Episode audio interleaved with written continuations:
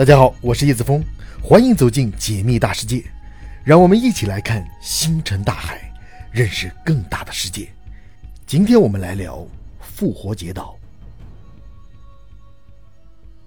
一七二二年，荷兰探险家雅各布·罗泽维恩随三艘帆船在南太平洋上航行探险，突然发现一片陆地，他以为自己发现了新大陆，赶紧登陆。结果上岸后才知道是个海岛，正巧这天是复活节，于是就将这个无名小岛命名为复活节岛。这个岛不大，只有一百六十二平方公里。直观一点说，游戏 GTA 五地图的陆地面积为二百五十二平方公里，复活节岛比它还小。拿现代城市举例，比如中国的湖北武汉市，传统的老汉口，也就是江汉区、江岸、桥口区三个区加起来。面积是一百四十四平方公里，和复活节岛差不多大。复活节岛的位置还非常偏僻，同向其他有人居住的地方，需要往东航行两千三百英里到达智利海岸，或者往西航行一千三百英里。要知道，按照帆船时代的航速，连海南都被称为天涯海角，复活节岛完全就是孤悬海外。欧洲人在岛上发现了让他们惊掉下巴的东西。数以百计的巨大的半身石雕像，他们的头较长，眼窝深，鼻子高，下巴突出，耳朵较长，从正面、侧面以及各个不同的角度瞅着你，使人不寒而栗。这些巨大的石雕像一般在三到十二米高，大多在海边，有的竖立在草丛中，有的倒在地面上，有的竖在祭坛上。除此之外，还发现了比这些巨大的石雕像还要大一倍的石雕像，但它们多是半成品。但岛上居民对于这些石雕像丝毫没有任何的记忆，也不知道石像是在刻谁，一点都不像当地的土著。根据石像的摆放形态来看，石像的雕凿工作是突然停止的，很多半成品被扔在采石场或路上，似乎遇到了什么大的灾难，如火山爆发、地震、海啸等。那么，是什么人雕刻了这些石像？在远古时代落后的条件下？他们又用什么方法来运输石像的？还有这些石像到底是用来干什么的？这些问题一直困扰着考古学家。有人说，这些石像是岛上的土著波利尼西亚人的祖先所雕刻，这些石像是他们的部落首领或祖先。但是，现在的波利尼西亚人并没有高鼻梁、薄嘴唇的相貌特征，而这些特征正是白种人的特征。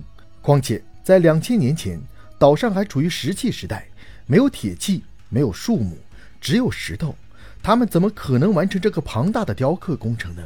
他们又是怎么搬运这些庞然大物到十公里的海边呢？又有人说，这些石像是外星人的杰作，外星人曾在某个时刻来到了岛上，可能是到地球来避难，他们就在岛上制作了这些石像，好让同伴发现他们正在地球的哪一个方位。当同伴来到复活节岛，把他们接走后，就留下了这些石像。还留下了在采石场里几百具未雕刻完工的石像。还有一个证据可以证明是外星人的作品，那就是现在当地人称复活节岛为“世界的肚脐”。当地人说这是祖先留下来的叫法。至于为什么有这种说法，他们并不知晓。直到现代宇宙飞船飞上太空，宇航员从高空望下，复活节岛就像太平洋一个肚脐。此时人们才恍然大悟，原来复活节岛正好处于太平洋肚脐的位置。那么，又有谁在万米高空望向复活节岛，把这个肚脐的说法讲给当地人听呢？关于复活节岛的巨石雕像，随着时间的推移，更加迷雾重重。然而，随着考古工作的不断进行，谜底正在被一层层揭开。早先，现代人认为没有现代技术，古人没有办法完成这些工程壮举。但近些年来的研究发现，只要运用巧妙。单纯依靠人力就可以将这些重达几十吨的石像竖起来，甚至有些原住民在九十年代演示了祖先口口相传的树立石像的方法。他们在石像下面铺上木柱，慢慢的滚动石像，上坡时铺上石道，上去后一点点的把石像头加高，最后成功的把重达几十吨的石像竖起来。但这么做需要两件东西，偏偏岛上都没有：一是需要大量的人口，而一七二二年复活节岛只有几千人。第二，需要大量的巨大木材，而复活节岛连一棵像样的大树都找不到，连居民们用的木筏都是用一些小木棍和草拼接的。早期的欧洲殖民者想不通这个问题，从此复活节岛的神秘传说就开始了。复活节岛最早的原住民是怎么来到这个小岛的？复活节岛是欧洲人取的名，而本地人则叫它吉比奥吉豪努阿，也就是世界的中心。而其他波利尼西亚人以及太平洋其他岛上的土著居民则称它为拉帕努伊，也就是地球的肚脐眼。无论是哪个名称。都在隐约地告诉我们，这里的岛民至少知道世界很大，并不仅仅只有自己而已。研究发现，复活节岛上的原住民和新西兰的毛利人、夏威夷人都属于波利尼西亚人。这个民族在千年以前，位于太平洋中东部的数千个岛屿上建立了自己的文明。鼎盛时期，在每个可居住的岛上都有他们的移民。波利尼西亚人没有发明金属、罗盘、文字。但他们却掌握了各种航海的技术。如果在地图上画线，把北面的夏威夷岛到西南面的新西兰，再到东南方的复活节岛连接起来，这个三角形之间的数千个岛屿，就是他们曾经殖民过的地方。不过，当欧洲人在1722年到达复活节岛的时候，发现岛上的居民唯一的渡水工具就是几只漏水的小木筏，这些木筏最多也只能够载下两个人。远远不能和他们生活在新西兰或者夏威夷的同族们相比，后者能在上百名战士在太平洋岛屿间长距离航行。很明显，复活节岛上的居民都是从别的地方航海移民过来的，而且他们曾经也有大船。当1722年欧洲人到来时，看到的是他们文明的衰落期。在复活节岛居民的传说中，带领他们扩张并定居下来的酋长名叫霍图马土阿，意思是伟大的祖先。他带着妻子、六个儿子和其他族人，乘坐一艘或两艘巨大的木筏来到复活节岛。据说他观察远方海鸟们的飞行轨迹，发现了这座岛的存在。目前，经过最新的挖掘地层，并且从古代花粉中考古，确定波利尼西亚人开始在复活节岛上殖民的大致时间，可能在公元一千两百年期间，也就是我们的南宋时期。在当时，也许是因为战争或者饥荒。复活节岛民的祖先离开了他们东部的家园，泛舟到达复活节岛，慢慢的繁衍生存。当时岛上的自然环境还不错，复活节岛呈三角状，完全由三座相邻的海底火山爆发而形成。在人类有文明以来，一直处于休眠状态，气候温和，而肥沃的火山灰让这里曾经一度布满了原始森林。岛民们就在这个人间天堂里种植芋头、白薯、甘蔗、香蕉。打鱼养家畜，他们还到深海捕捉海豚，在岛上不断的繁衍生存。根据现有的估计，最高峰时期，复活节岛上可能居住了三万多人。高一百英尺的麦珠子树和高五十英尺的大果杜英，在波利尼西亚其他地区被用于制造独木舟，它的使用效果比用棕榈树制造的独木舟要好。所有的波利尼西亚人都知道，可以用毫毫树的树皮做绳索。而岛民们也许就是用这种绳索来拖拉石像的。此外，狗树皮可以用来做树布，还有那些笔直且有弹性的树干是制造鱼叉和弦外浮杆的好材料。马来苹果、葡萄可以作为水果食用。海洋花梨木同棉树种木质坚硬，非常适合雕刻和建筑之用。而像相思玉、木豆树这类是做燃料的最佳之选。通过考古发掘证明，在复活节岛殖民初期。有二十二个植物物种曾经存在过，由于森林密布，于是有大量的海鸟栖息。待到十八世纪复活节岛被发现时，森林和鸟群已经荡然无存。短短五百年间，复活节岛从一个人间天堂变成了鸟不生蛋的地方。我们不禁要问了：当地人到底做了些什么？首先，也许是因为失去了某些关键技术，复活节岛人到来殖民后。与其他岛屿居民逐渐停止了联系。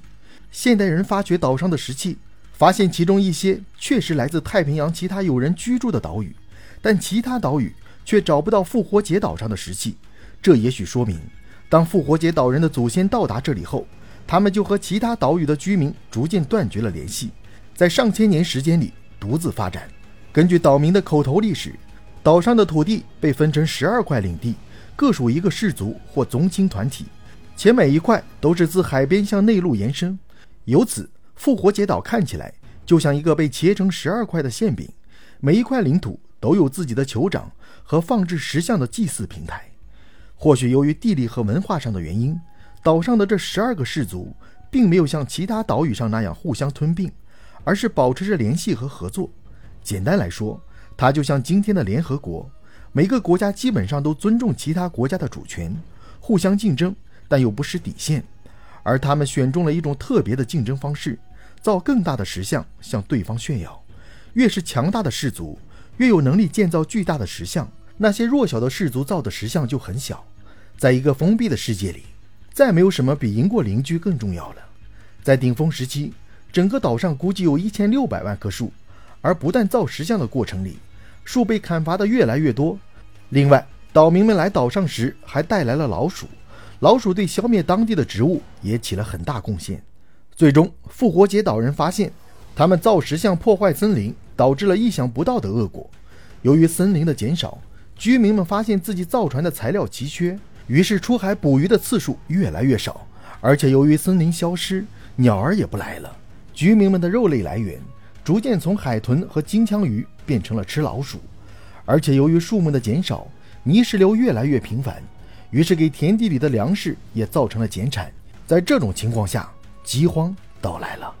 我们不知道具体发生了什么事，才让一个三万人的社会，在几十年时间里。只剩下了两千多人。不过，从挖掘的垃圾来看，岛民们一度落到必须吃人才能维持生存的地步。一七七四年，库克船长将复活节岛居民形容为瘦小、胆怯、凄惨。在一六八零年，岛上最后一场大规模内战中，敌对的部族将对方部族树立的石像推倒和捣毁，这就是我们今天看到那么多石像倒塌的缘故。好像这样还不够一样，欧洲人。还给这个可怜的文明最后一击。在1862年到1863年，几十艘秘鲁船只绑架运走了一千五百名岛民，随后将其拍卖到秘鲁的鸟粪矿场，许多人死于囚禁。后来在国际舆论的压力之下，秘鲁送返了十几个被羁押的岛民，而这些人又把天花带到了岛上。1872年，复活节岛民仅存一百一十一人，这就是复活节岛的故事。那么。复活节岛的巨石雕像真的就如此简单吗？我们下次节目继续聊。上一期节目我们聊到了复活节岛从一个人间天堂最后成为神迹之地，而关于复活节岛的巨石雕像真的就如此简单吗？我们继续聊。二十年前，《强炮、病菌与钢铁》的作者戴蒙德教授来到了复活节岛，他要破解岛上的谜团。这里除了有九百多尊巨型石像以外，戴教授还发现了一些诡异的岩画、奇怪的文字、阴森的地下洞穴，以及遍布全岛的人工碎石和骨骼残骸。真的就像发生过什么超自然事件一样，岛上的居民似乎一夜之间退化，从能驾驭巨石的文明变成了落后的部落。这到底是怎么回事？当戴教授离开复活节岛的时候，他说：“这里预言着人类的结局。”那么，戴教授究竟在岛上发现了什么？时间回到二十年前，戴教授的飞机从智利起飞，时速八百英里，四周是一望无际的太平洋，至少要飞行五个小时才能抵达复活节岛。夜幕降临，戴教授甚至开始担心，万一飞机错过了复活节岛，他们是否还有足够的燃油返回智利？几千万年以来，没有罗盘和定位系统，这几乎是一座不可能被人类发现的小岛，它实在是太偏僻了。往东三千六百公里才是智利海岸，往西至少也要走两千公里才能到达离它最近的有人岛屿。南北方向就更不用想了，那简直是天涯海角。复活节岛上居住着拉帕努伊人，俗称东波人，也就是说东部方言的波利尼西亚人。而所谓的波利尼西亚人，他们本身就充满了谜团。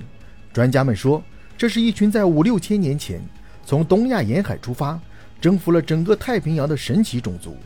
太平洋的面积足够把地球上所有的陆地都装进去，但他们却向西登上了马达加斯加，向东抵达了复活节岛。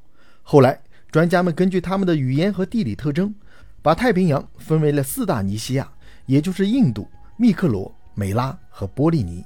最东边的就是波利尼西亚，他们的航海技术最夸张，从夏威夷到复活节岛，再到新西兰。愣是在地球上画出了一个比俄罗斯还要大两倍多的博人大三角。他们的祖先在五六千年前拿着石器，坐着独木舟，就敢迷之自信地去征服太平洋，而结果还真的被他们实现了。无法想象他们当初登陆到复活节岛的时候，到底掌握着什么样的先进技术，就像他们在岛上留下的那些巨型石像一样，似乎正在跟我们讲述着什么可怕的史前故事。想着这些博人历史，戴教授的飞机降落到了复活节岛上，当地的博人向导来迎接他们，说了一句：“欢迎来到世界的肚脐。”没错，世界肚脐，这是波人对复活节岛的称呼。他们从来都知道。这是孤悬海外的天堂，或者说是地狱。博人向导接着介绍，复活节岛在他们的语言中还有一个名称，叫做“仰望星空的眼睛”。这是在说那些巨石像都是在四十五度仰望星空吗？好像也不是，大多数石像都是面朝内陆，而且并不仰视。戴教授把这些疑问默默地记录下来，今后都将成为破解谜团的线索。向导继续介绍，这是一个一百六十平方公里的三角形岛屿。大概只相当于十一个标准地铁站围起来的面积。岛屿的三个角上各有一座火山，整个岛屿就是这三座火山喷发所形成的。因此，整个岛屿上只有三种石头：硬度为五点五左右的火山岩，七点零左右的玄武岩和六点五左右的黑曜石。那岛上的东坡人究竟要如何用这三种石头树立起九百多尊巨型石像呢？很显然，这个千古之谜。也正是戴教授破解谜团的突破口。随后，戴教授率先考察了那个二百七十吨重、二十一米高的最大石像。这个石像还没有完工，还平躺在采石场当中。采石场周围有明显的运输道路。通过对道路和采石场的研究，戴教授破解了第一个谜团：石像是怎么造出来的？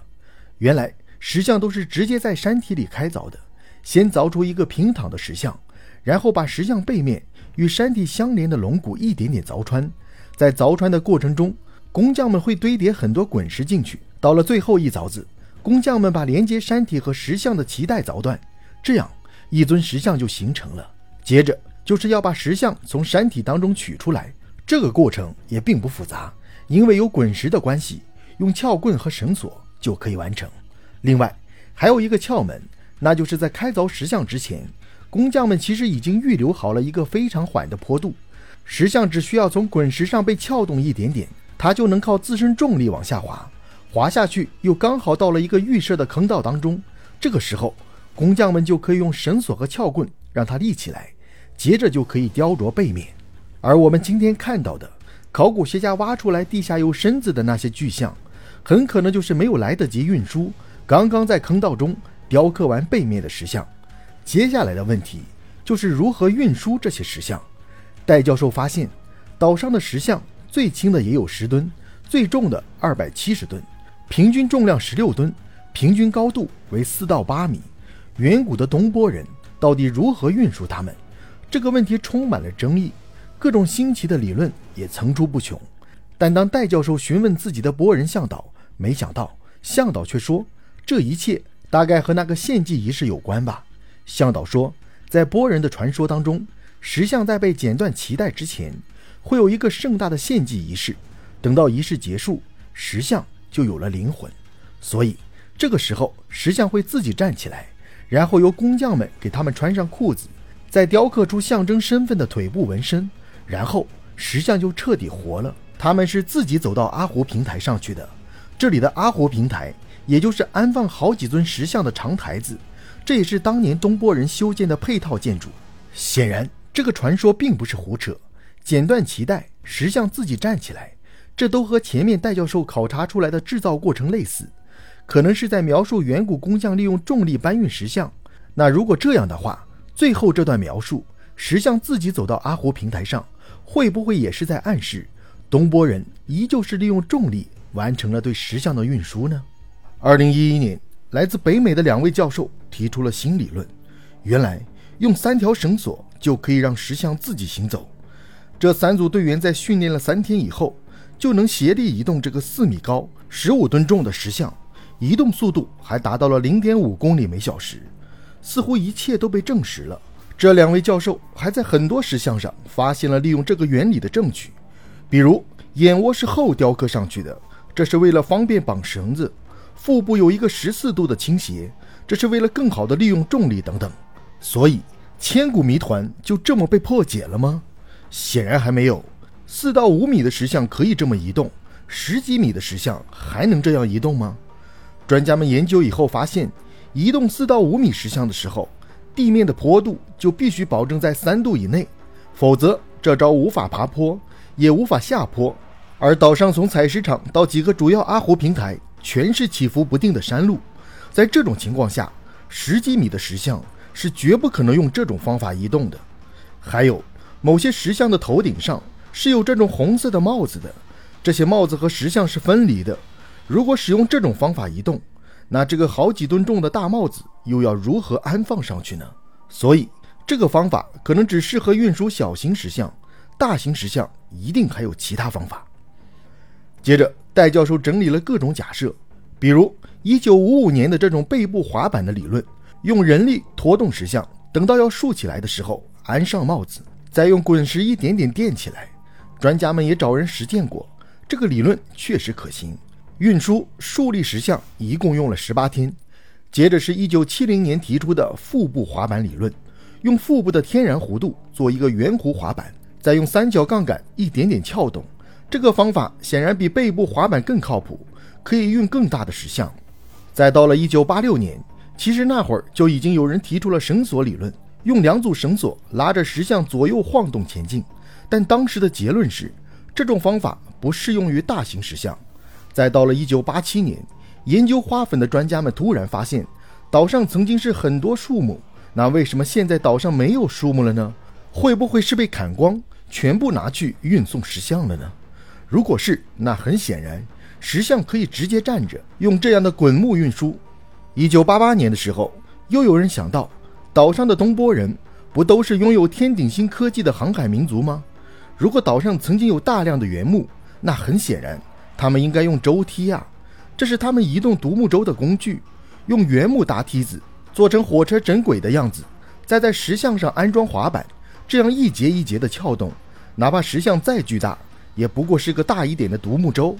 当时专家们还现场复刻了这个方法，一个十二吨的石像在五天内移动了十四点五公里，顺利的从采石场到达了阿湖平台。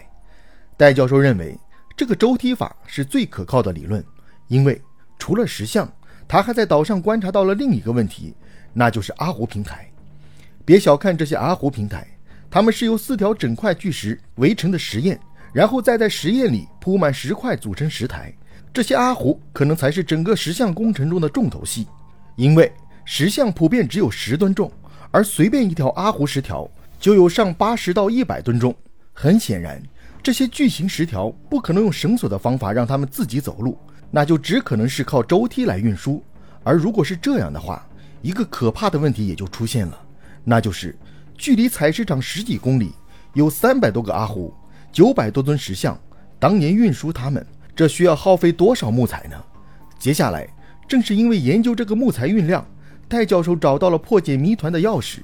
继续考察，戴教授又还原出三个关键信息。根脉、美酒和老鼠。第一个关键信息是树木的根脉。通过对地下根脉的研究，专家们估算出来，复活节岛上曾经生长着至少一千六百万棵棕榈树。这些棕榈树和智利酒棕榈类似，非常高大。不仅树干可以用来造船，果实还有极高的含糖量，可以直接酿酒。专家们估计，当远古的时候，那一船东波人第一次登上复活节岛的时候。他们看到的是一座天堂，覆盖全岛的棕榈树阻挡了海面上的强风，悬崖和树梢上是数以百万计的海鸟。这些鸟上千万年以来就从来没有见过人类，所以当人类来抓它们的时候，它们连跑都不会跑。同时，密密麻麻的棕榈森林还造就了无数的溪流和池塘，池水甘甜可口，一年四季泡在池塘里都没有关系。饿了抓鸟吃，馋了捡果子吃。没有任何猛兽，毫无竞争压力。而这一船闯入天堂的东波人呢？显然，他们是从极度内卷的环境中闯过来的。试想一下，如果不是在老家实在活不下去，谁会用石器和独木舟就去挑战太平洋呢？所以，一瞬间从内卷到天堂，这一船东波人还真有点不习惯。他们危机意识很浓，上岛以后就收集了很多棕榈果做储备，但后来发现自己真的想多了。天堂就是天堂，储备下来的棕榈果竟然全部变成了极度甜美的棕榈酒，不仅美味，还能让你飘飘欲仙。于是放纵和沉沦开始了，贵族阶级开始沉迷美酒，而平民阶级们也并不辛苦，他们不过是砍倒棕榈树，做成独木舟去周围捕捉点海豚、金枪鱼，或者在沙滩上抓几只上岸的海豹。砍倒树木的地方也不用担心，用火一烧，刀耕火种，还可以种植自己带来的香蕉、甘蔗和芋头。戴教授估计，这是复活节岛的黄金时代，人口开始爆炸，最高峰可能达到了三万人的规模。而这三万人的祖先，按照口述历史，都是当初那一船酋长和六个儿子，以及七位妻子和十来个族人的后代。专家们还发现，这一时代的成年人，只要超过二十岁。百分之百都有龋齿，绝大多数人从十四岁就开始长蛀牙。很显然，这是整天喝糖水、没日没夜泡在酒池肉林当中的结果。这里补充一下糖与酒的关系：这种自然发酵的棕榈酒就和我们的米酒类似，酒精度不高，但甜度极高，基本上和现在雪碧兑威士忌类似，属于越喝越清醒、越喝越 happy 的 KTV 饮料。所以可想而知。这真的是一座醉生梦死的天堂岛啊！而危机却正在角落里慢慢逼近，那就是戴教授发现的第三个关键信息——老鼠。从考古发现来看，这一时期的棕榈果几乎都有被老鼠啃食的痕迹。但谷仓里的麝鼠，东伯人似乎从来就不考虑如何消灭他们，因为这些老鼠本来就是隐藏在海船里，和东伯人一起到达复活节岛的。东伯人可能在离开上一个家园以前。就对他们放弃治疗了，在极度内卷的环境中都灭不了老鼠，那到了天堂还不是更加放任他们，让他们随便吃，看他们能吃多少。反正天堂里有吃不完的粮食，足够养活所有人和所有老鼠。继续考察，戴教授又还原出了第一尊石像诞生的过程。这是黄金时代的巅峰，一个家族的酋长决定在自己的领地中树立起一尊高大的祖先石像，因为。东波人信仰祖先，他们相信自己之所以能在天堂里醉生梦死，那一定是列祖列宗的恩赐。于是，酋长开始组织自己的子民，开始在岛屿东边的采石场工作。据推测，博人祖先还在东亚沿海的时候就留下过大量精美的石器，比如石奔和有尖石斧，这都是凿石工具。他们那些横跨太平洋的独木舟，还有马里亚纳群岛上的拿铁石柱。唐家石门都有可能是他们用这些石奔、石斧凿出来的，所以在复活节岛上，他们用硬度七点零的玄武岩去凿硬度五点五的火山岩，自然得心应手。专家们在岛上还发现了他们当年使用的石器，叫做脱机。至今，岛上的原住民依旧掌握着用脱机雕凿火山岩的工艺。用脱机这种工具雕凿，预计七十人小半年就可以从山体中凿出一个石像。所以。难道制造石像的谜团就这么解开了吗？显然还没有。除了岛上的九百多尊火山岩石像以外，还有另外五十三尊是用高密度凝灰岩制造的。这种凝灰岩只比他们手上的驼机工具软一点点，因此凿起来会非常吃力。所以要凿出这五十三尊石像，消耗的工具和工程量也将呈几何倍数增长。这还没完，至今在世界各国的博物馆中。还收藏着十三尊由玄武岩雕刻而成的石像，这几乎就不可能完成了，因为他们的脱机工具也是玄武岩，就像你不可能用木刀去雕刻木头一样，雕刻玄武岩必须使用比玄武岩更硬的工具。但他们孤悬海外，又不可能获得比玄武岩更硬的工具，那他们究竟是如何凿出这些玄武岩石像的呢？目前这还是一个未解之谜。但按常理来说，他们只能用比石像硬一点的玄武岩来慢慢处理这尊石像。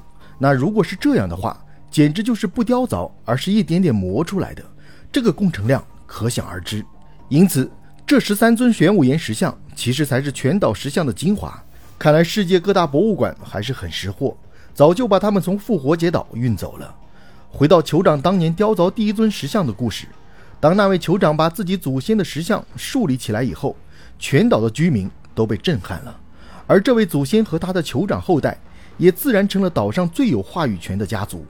当时，岛上大概被划分为十二个区域，每个区域对应星空中的一个星宿。十二个酋长于是展开了石像大赛，你凿出一个五米的祖先石像，我就凿一个十米的；十米的过时了，我还可以给你凿一个二十米的瞧瞧；二十米的还不够土豪，那我就再用凝灰岩凿一个。怎么样？你行吗？那你等着，我要给我的祖先戴上一顶红色火山岩雕凿的帽子，这是象征着万王之王的羽毛皇冠。这里给大家解释一下，有考古学家认为，按照波人的传统来理解。这些石像上的红色帽子，当初是被插满了各种鲜艳羽毛的，这在波人传统中是羽毛皇冠的意思。但也有人认为，这些红色帽子没有羽毛，是太阳的意思。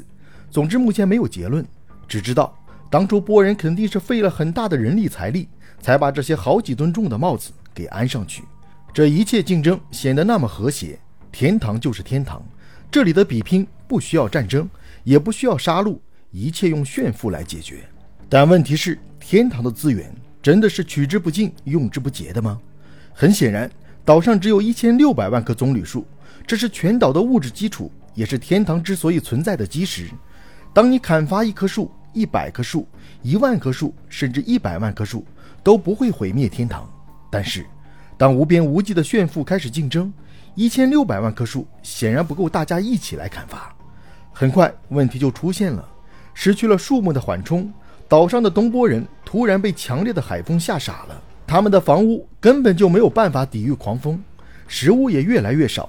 那些海鸟失去了树木上的巢穴，早就被吃到灭绝。海豹也不再上岸了。想要出海去捕金枪鱼和海豚，东波人却惊奇地发现，祖先的航海术失传了。更何况，他们已经找不到可以制造独木舟的巨大树木。这个时候，有人高呼：“我们必须停止这种毫无意义的竞赛。”我们必须重新种植棕榈树，但是还记得那个恐怖的第三关键点吗？老鼠和人类一样繁荣的老鼠族群已经啃食了几乎每一棵棕榈树果实。哪怕是一棵完整的棕榈树果实被种植下去，一棵棕榈树要长到原先的高度，至少需要五十年。而复活节岛上的两到三万东波人已经等不到那一天了。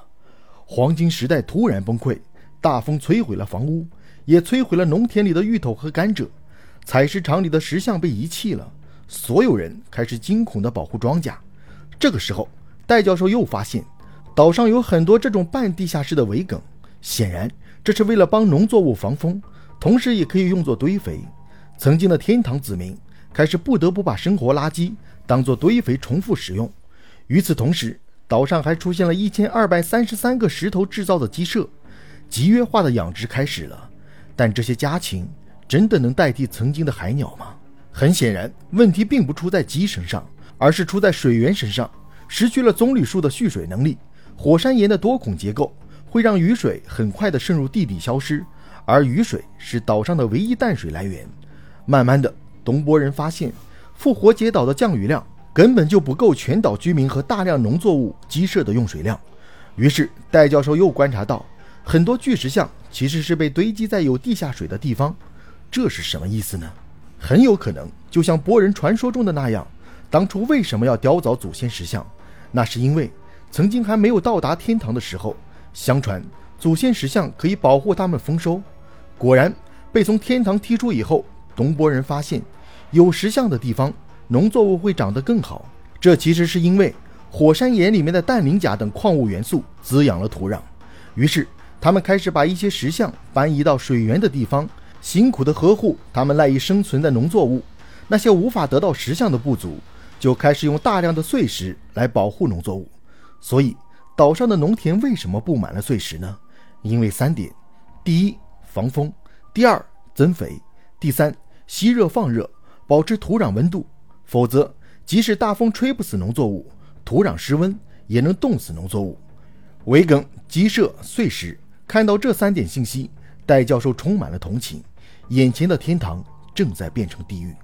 接着，戴教授又发现岛上有很多阴森的地下洞穴，这里似乎曾经是某些部落的要塞。洞穴里充满了各种你想象得到或者你想象不到的骨骼残骸，最大量的除了同类就是老鼠。当然，同类可能是因为战乱，而老鼠则一定是因为饥荒。与此同时，在洞穴的外面，戴教授发现了一些鸟图腾的岩画。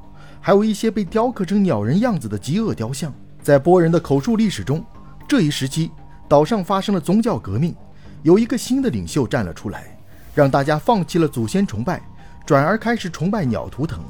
也许他们真的想像飞鸟一样飞出这可怕的孤岛。鸟族领袖还定下规矩，每年各部落都选出一名勇士，勇士们公平竞争，冒着被鲨鱼吞掉的风险，奋力游到海中的一个小岛上，在那上面要找到一颗龙鸟蛋，再游回来。谁最先带回龙鸟蛋，谁就是未来一年的领袖。其他部族必须无条件服从。然而，在地狱中，公平不能当饭吃。这个看似合理的制度也很快就崩溃了。地下洞穴越来越阴森，而地面上那些曾经骄傲的巨石像也被敌对部落一个个推倒。复活节岛的东波人国度正在崩溃，他们正在向着地狱深处坠落。而就在这个时候，西方人又来了。公元一七二二年的复活节，一支正在太平洋上寻找南方大陆的荷兰船队到达了这里。于是，船长罗文芬把这里叫做复活节岛。罗文芬的航海日志中记载，岛上的巨石像并没有倒塌，但当地的岛民似乎充满了敌意。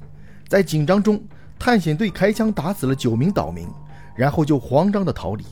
这可能是当地人口中的“鸟人时代”，博人社会正处在崩溃的边缘。到了1774年，英国探险家詹姆斯·库克再次登陆复活节岛。这个时候，他看到的石像就几乎已经被全部推倒。专家们估计，第一船东波人是在公元500年到800年之间登陆复活节岛的。这样算来，到1722年罗文芬看见濒临崩溃的复活节岛时，岛上的天堂国度已经持续了一千年。而当52年以后，1774年，库克船长看到的已经是一个崩溃后的复活节岛，岛上的石像全部被推倒，曾经的天堂坠入了地狱。而地狱就是苦难的终点了吗？显然还没有。1862年，两艘奴隶船又来到复活节岛，抓走了一千五百名左右的岛民充当奴隶。这一千五百人是复活节岛上最后的学者、工匠和精壮劳动力，他们在接下来的几个月中。被船舱里各种恶劣环境和疾病所折磨，到达秘鲁的时候，只有不到五百人存活。但幸好当时已经处于奴隶贸易的末期，这五百人在被奴役几年以后，秘鲁政府被迫将他们送回复活节岛。这个时候，他们只剩下一百人存活，而这一百人在海船上又漂泊了几个月，好不容易到达复活节岛的时候，只有十五人还活着，因为船上爆发了天花和肺结核。于是，当这十五人重新和岛上家人们团聚的时候，更恐怖的天花和肺结核袭击了复活节岛，雪上加霜，全岛人口跌至六百人以内。而悲剧还没有到达尽头。两年后，又一批传教士登陆复活节岛，他们开始宣布天主的福音，就像对待玛雅文化一样。传教士烧毁了岛上所有的文字信息，这些文字被称作“朗哥朗哥”。是一种和世界上任何文字都无关的象形文，书写在木板上，采用从左到右、从下到上的读写方式，至今只剩下二十四块。